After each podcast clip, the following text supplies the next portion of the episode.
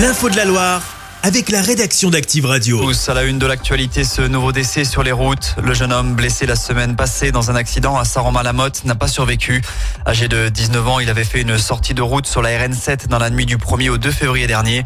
Transporté en urgence absolue à l'hôpital Nord, il est décédé dimanche. C'est la cinquième personne qui est tuée dans un accident dans la Loire cette année.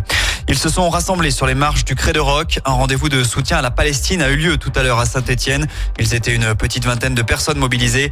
Un peu plus tôt dans la journée, Emmanuel Macron a lui rendu hommage aux 42 Français tués lors de l'attaque du Hamas en Israël.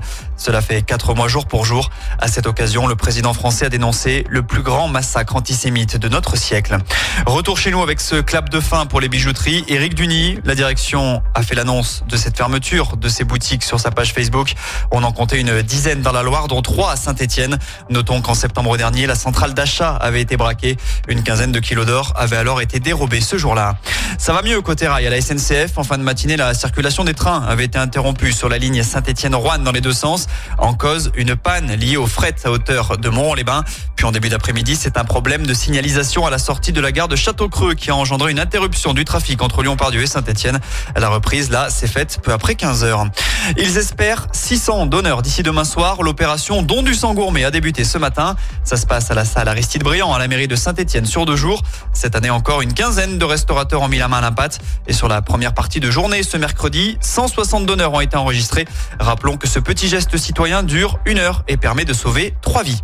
Enfin, on passe au sport en basket. Saint-Chamond, stop l'hémorragie. En probé, les Couramio ont battu Antibes hier soir. Un succès 85 à 70 qui met fin à sept défaites consécutives. Et puis on termine avec un mot de football. Il y a de la Coupe de France ce soir.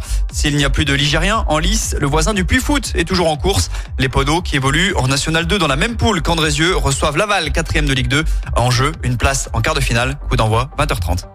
Chaque semaine, vous êtes plus de 146 000 à écouter Active uniquement dans la Loire.